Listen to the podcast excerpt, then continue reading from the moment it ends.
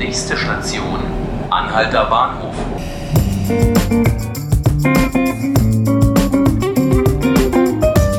Hallo und herzlich willkommen zu 5 Minuten Berlin, dem Tagesspiegel Podcast. Mein Name ist Jonas Bickelmann und ich spreche heute mit meiner Kollegin Laura Hofmann. Hi Laura. Hallo.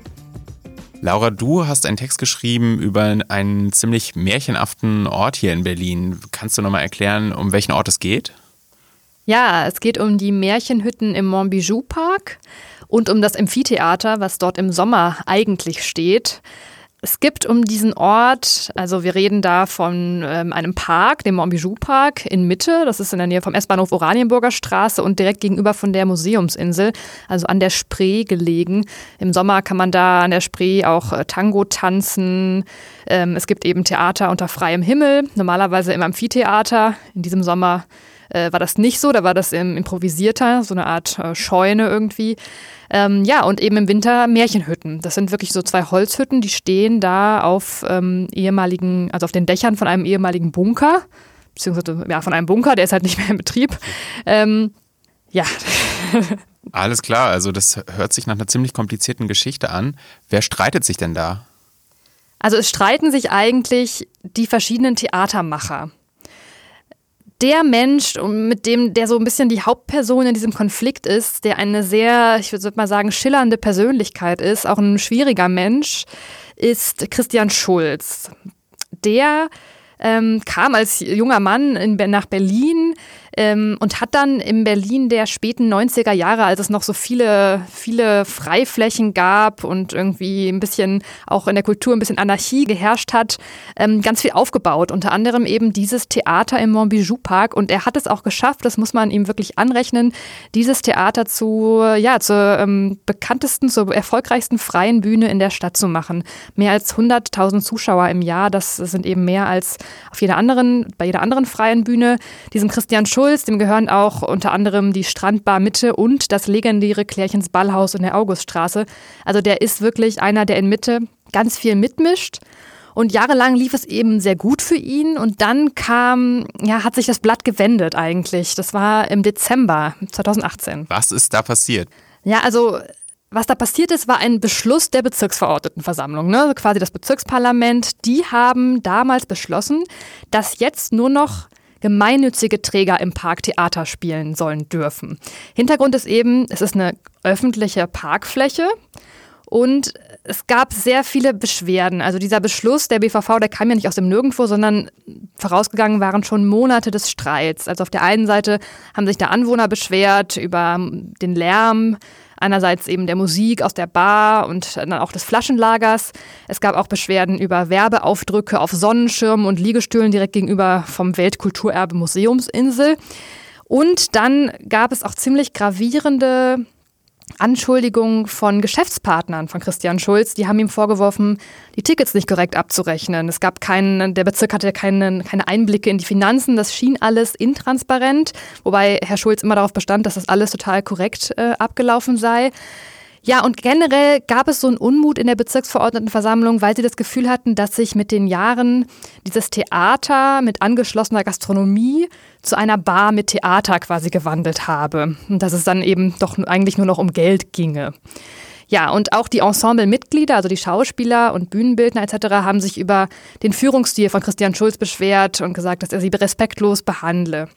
Ja, und so kam es dann dazu, dass letztendlich im April, also diesen Frühjahr, Christian Schulz sein Theater verloren hat. Ja, und äh, wer hat dann übernommen?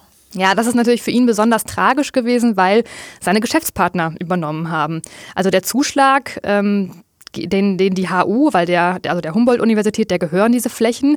Und die hat dann allerdings auch mit Einfluss des Bezirks beschlossen, dass eben seine ehemaligen Geschäftspartner, jetzt Gegenspieler, und zwar sind das die Bühnenbildner David Reger, der Regisseur Maurice Faré und der Ensemblesprecher Matthias Horn, dass die mit ihrer neu gegründeten gemeinnützigen GmbH jetzt dieses Theater machen dürfen. So. Dann haben die das eben innerhalb weniger Wochen versucht. War halt sehr kurzfristig. Im April ist die Entscheidung gefallen. Im Sommer ging es dann los. Ja, und es hat nicht so richtig geklappt. Also die Saison ist gefloppt. Es gab sehr schlechte Kritiken. Ähm, ja, und es lag wohl unter anderem auch daran, dass eben dieses Amphitheater, ein toller Bau, dass der eben Christian Schulz gehört und dann nicht der neuen Truppe zur Verfügung stand. Und ja, auch äh, David Regeer, also einer der, die dann das Theater neu quasi übernommen haben, sagt heute, das Team vom, Team vom Sommer war enttäuschend, bis auf die Schauspieler. Und ich habe mich mit ihm eben vor zwei Tagen getroffen. Und da sag, erklärte er, ja, irgendwann im August sei ihm dann klar geworden, das funktioniert so nicht. Also seine neuen Partner seien noch schlimmer als Christian Schulz und ähm, auch das Ensemble sei von der neuen Führung enttäuscht gewesen. Und da geht ihm irgendwie, ist ihm irgendwie aufgegangen, so hat er das geschildert, dass ein erfolgreiches Theater eben mehr braucht als den Idealismus, jetzt alles anders und besser machen zu wollen. Ja, und dann ähm, hat er etwas getan, was ähm, sein, sein ehemaliger Partner ähm, Maurice Faré als Verrat am Theater bezeichnet und was auch die Bezirkspolitik total vor den Kopf gestoßen hat. Er ist nämlich wieder zurückgegangen zu seinem alten Partner Christian Schulz, mit dem er sich übelst verkracht hatte. Das ist ja wirklich wie im Märchen. Genau, und jetzt, ähm, ich weiß, es ist, echt verwirrend mit den ganzen Akteuren, aber was an, also abgesehen von diesen ganzen persönlichen Hickhack, ja, was jetzt wirklich die absurde Situation ist, vor der die, die ganze Stadt, der Bezirk steht, ist, dass wir jetzt im Park, im Montbijou Park, zwei zerstrittene Theatertruppen haben, die sich gerade, während wir sprechen quasi, aktiv vorbereiten auf die Wintersaison. Aber, und das ist eben der, das Entscheidende, nur eine dieser Truppen hat überhaupt eine Genehmigung, um zu spielen. Und das, sind, und das sind die, ist die Gruppe um Maurice Faré und Matthias Horn, denn nur die haben von dem vom Bezirk die Erlaubnis, dort zu spielen. Und zwar nicht in den Märchenhütten, die gehören nämlich Christian Schulz bzw. seiner GmbH, sondern in einer noch zu errichtenden Märchenscheune. Die soll Anfang dieser Woche kommen und dann am 19. November aufgebaut werden. Und für den 29. November ist dort die Premiere geplant. Gleichzeitig proben aber in den Märchenhütten ähm, Regea, Schulz und Co. ihre Märchen und die sollen am 22. November Premiere feiern. So, dafür gibt es aber, wie gesagt, keine Erlaubnis vom Bezirk. Ich habe mit dem ähm, zuständigen Stadtrat Ephraim Gothe von der SPD gesprochen. Der sagt, er geht davon aus, dass äh, sie dort nicht spielen werden. Ich glaube allerdings, oh doch, die werden spielen. Die, die sind ziemlich determiniert. Mhm. Und ähm, ja, also es ist sehr, sehr spannend, wie das dann politisch weitergeht. Der Abschluss des Märchens scheint ja fast zu sein, dass es jetzt da nicht weniger, sondern mehr Theater gibt, quasi zwei Theater an einem Ort. Sehr spannende Geschichte. Du hast uns einen guten Überblick verschafft über diese vertrackten Verhältnisse. Vielen Dank, Laura. Ja, bitte. Also ja, wer Lust hat, entweder am 22. oder am 29. November, falls beide Premieren gefeiert werden, kann sich ja dann auch ein Bild machen, welches Theater ihm besser gefällt. Da sind wir sehr gespannt. Das war's dann für heute auch schon wieder von 5 Minuten Berlin, dem Tagesspiegel Podcast. Alle anderen Folgen findet ihr wie immer auf tagesspiegel.de, Spotify und iTunes. Tschüss und bis zum nächsten Mal. Tschüss.